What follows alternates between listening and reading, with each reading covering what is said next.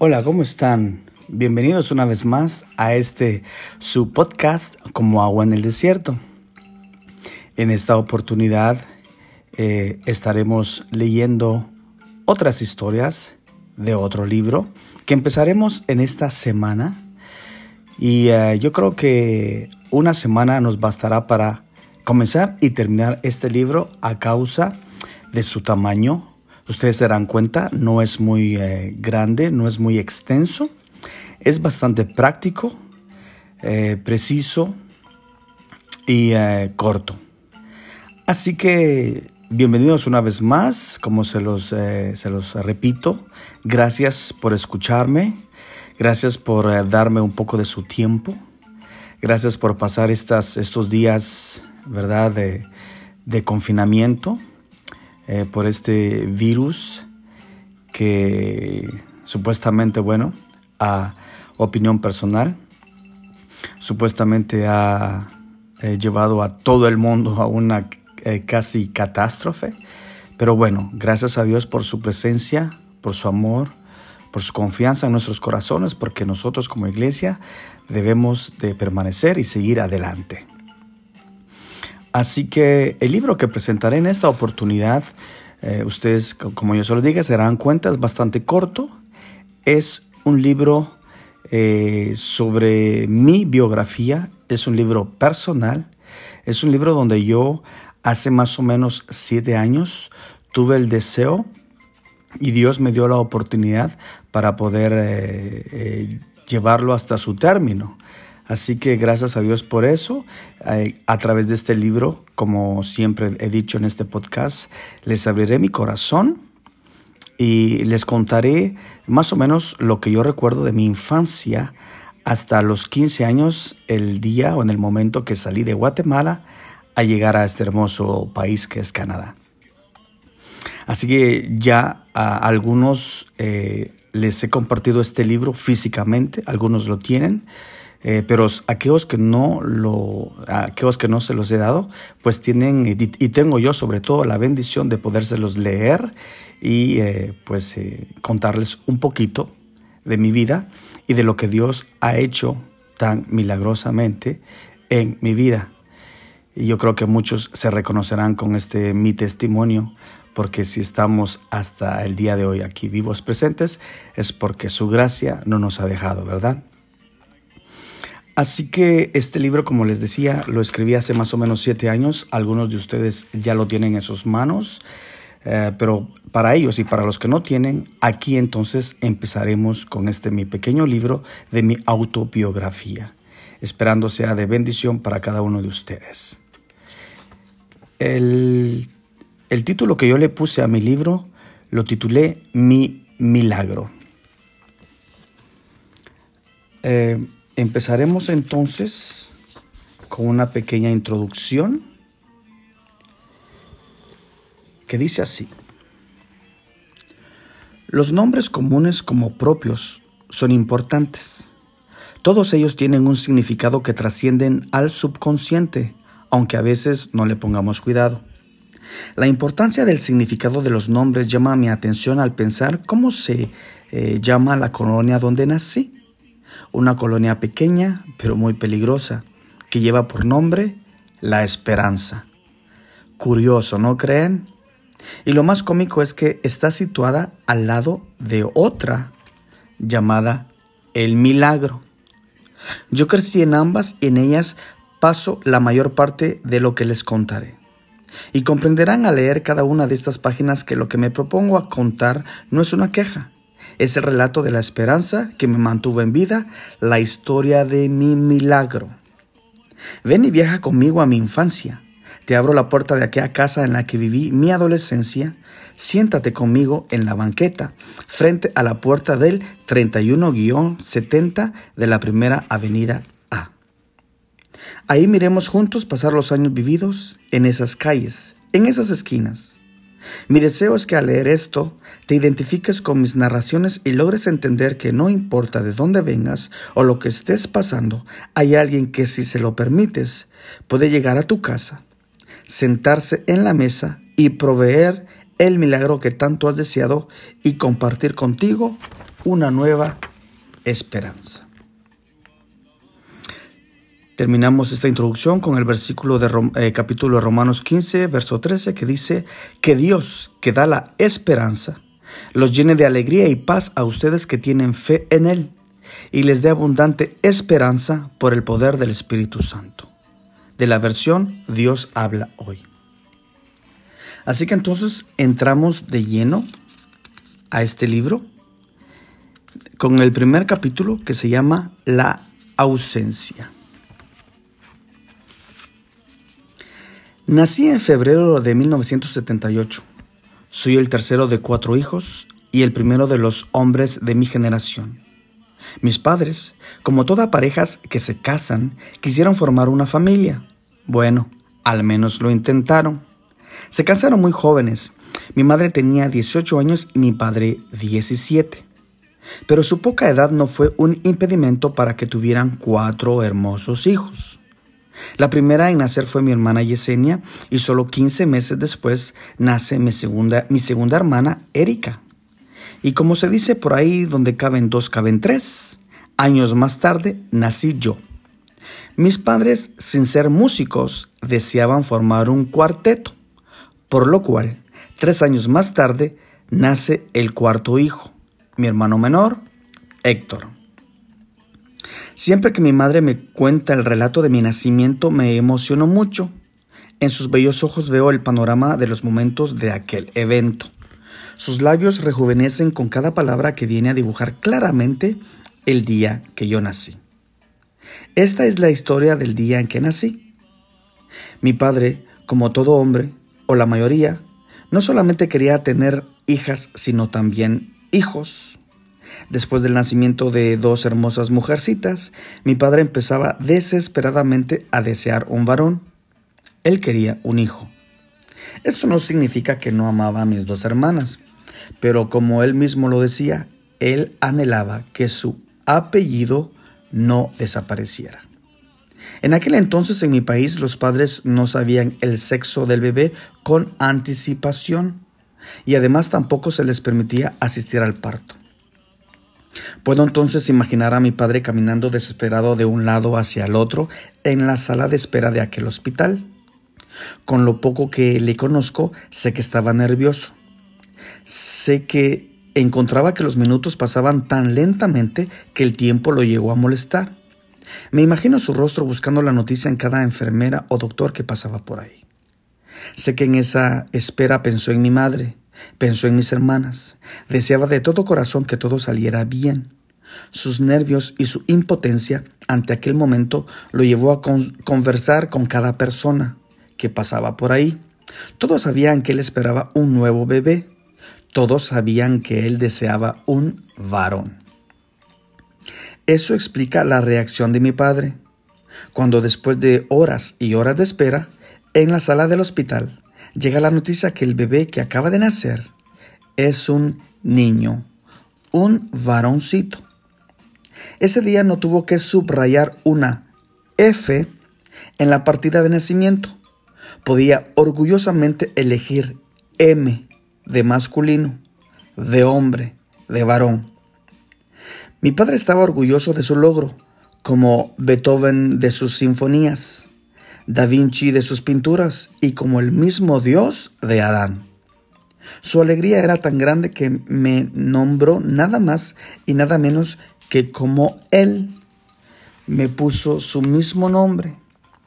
Yo llevo su nombre y con él la alegría de haber tenido un varón.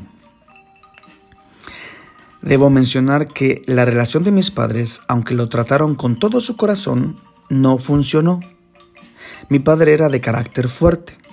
Y digo carácter fuerte por no decir colérico, gruñón, impaciente, alcohólico, inculto y mal educado. Mi padre es analfabeta. Solo llegó a segundo grado de primaria.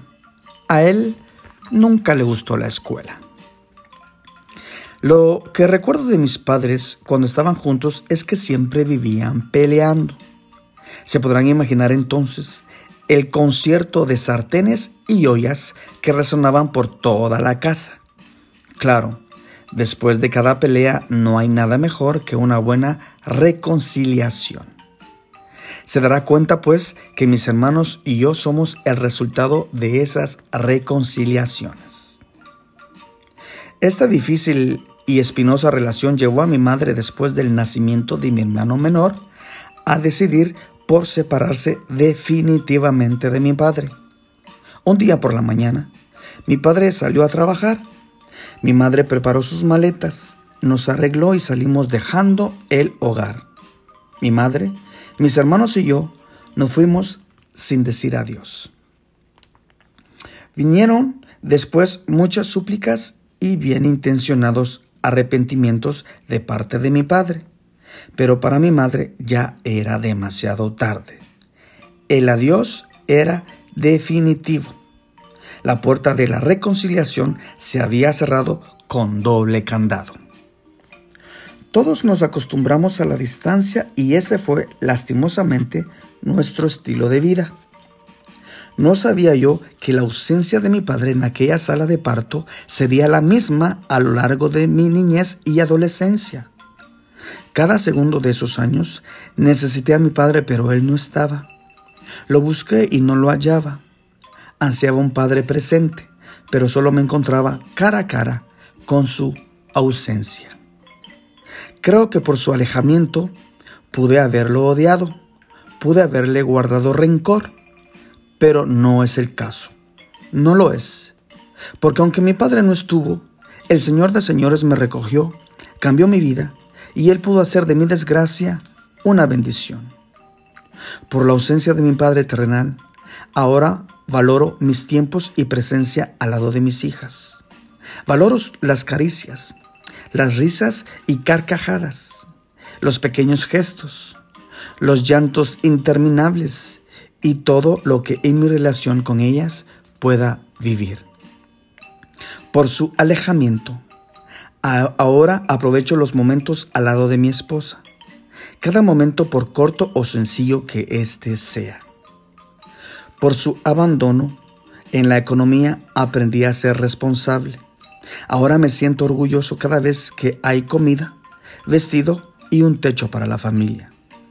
Por la limitación en su educación académica, ahora respeto el conocimiento y lo busco con mucho interés. Por su distancia, ahora mi propósito es estar lo más cerca posible de mis seres queridos. Como he dicho anteriormente, a mi Padre no le guardo rencor. Él fue un utensilio para alcanzar mi bendición.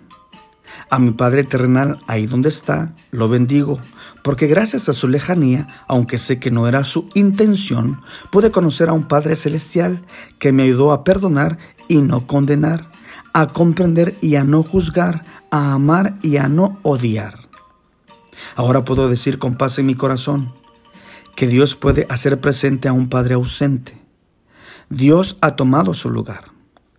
Hoy puedo decir que Dios ha restaurado mi corazón y libremente puedo decir, lo amo papá. Como pastor apacentará su rebaño, en su brazo recogerá los corderos y en su seno los llevará. Isaías 40:11. Aunque mi padre y mi madre me dejaran, Jehová con todo me recogerá. Salmos 27:10.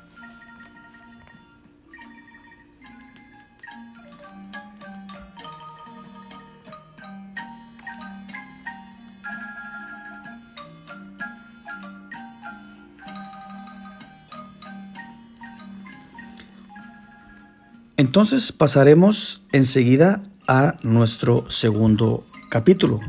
Como les dije, este es un libro muy corto que en el transcurso de esta semana lo vamos a empezar y lo vamos a terminar. Ah, como se podrán, como se están dando cuenta, hay un fondo musical que representa, obviamente, como todos saben, a mi país, Guatemala que como todos los guatemaltecos o los salvadoreños o eh, hondureños, nicaragüenses, estamos orgullosos de nuestro país, pues obviamente quise yo eh, poner un fondo musical que representaba mi país. Entonces, empezando con este segundo capítulo, que lo titulé Mi momento. Todos más de algún momento en nuestra vida nos hemos rozado con él, lo hemos visto, reconocemos su olor y hasta en algunos hace parte importante de sus vidas. Lo podemos sentir desde muy temprano en la mañana, nos acompaña durante nuestro día de labor y también al anochecer nos hace compañía en nuestro cómodo salón.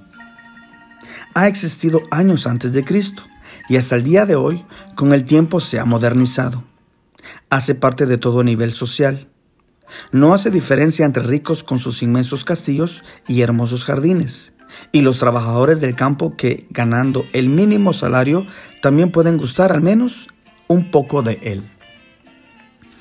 No queriéndome extenderme más, pues creo que usted ya sabe de lo que estoy hablando. Le hablo de esa bebida que a muchas personas como yo nos envuelve con su delicioso sabor. Les hablo nada más y nada menos que del café. Creí útil hablar un poco de esta rica bebida por las razones siguientes. La primera es porque nací en Guatemala, país que hace parte de los más grandes e importantes agricultores y exportadores de café. La segunda, porque a pesar que en mi niñez no tuve la presencia de un padre y que mi madre para poder mantener a cuatro hijos tenía que ausentarse por algunos días, también que la casa donde crecí era hecha de paredes de madera y su techo de lámina, y a pesar que mi familia era de muy pocos recursos, siempre estuvo presente en nuestra mesa el café. Nunca sufrimos por una buena taza de café caliente, aún así fuera bajo aquellos techos de lámina llenos de hoyos. En realidad no sabría decir si la lámina del techo tenía hoyos o los hoyos tenían pedazos de lámina. Tengo en mi mente que desde niño siempre tomé café. De hecho, en nuestra pacha o biberón no nos ponían leche cuando teníamos hambre, nos ponían café. Y cuando no había nada para comer, tomábamos café acompañado de unas buenas tortillas. Para mí, son los productos alimenticios más importantes en la vida. Creo firmemente que cualquier ser humano podría sobrevivir ante cualquier catástrofe natural con solo tortillas y café. Como pueden ver, el café continuamente ha formado parte de mi vida. Ha estado en conversaciones con amigos, en reuniones familiares, en el trabajo, en el carro, en una cita romántica, etc. Pero hay un lugar donde siempre disfruto grandemente tomarme una taza de café. En casa de mi madre. Mi madre siempre me esperaba con una tacita de café. Tomar café con ella era y es aún todo un agasajo. Su café siempre, siempre sabe igual. Es único. Junto a una taza de café hablamos de todo un poco reímos, lloramos, discutimos y reflexionamos. Todo esto acompañado con esa deliciosa bebida. No cambiaría, cambiaría por nada en el mundo esos momentos agradables con mi madre. Ahora, como padre me gustaría dejarles ese legado a mis hijas. Me gustaría que cada vez que quisieran o sintieran la necesidad en momentos de soledad, de tristeza o de felicidad, vengan a mi casa, donde habrá un lugar para ellas en mi mesa. En ella podrán tomar una taza de café hecho por mí que siempre sabrá igual. Por veces creo que nuestro Padre Celestial está esperándonos en la mesa con una rica taza de café, esperando hablar, llorar y compartir con nosotros. Me gustaría invitarte a que salgamos un poco de la religiosidad que nos han enseñado. Dios no solo está en la iglesia, Él es omnipresente, está en todos lados. La Biblia nos enseña que en el tiempo en que Jesús estaba en la tierra, compartía momentos agradables con gente que lo rodeaba. Creo sin lugar a dudas que si Jesús caminara en estos años en la tierra, también te invitaría a tomar junto a Él una taza de café. Así que te invito a que, si te gusta el café, lo invites a estar a tu lado para que compartas un momento íntimo con Él. Notarás que el sabor de su presencia siempre sabe igual. Gusta de su amor.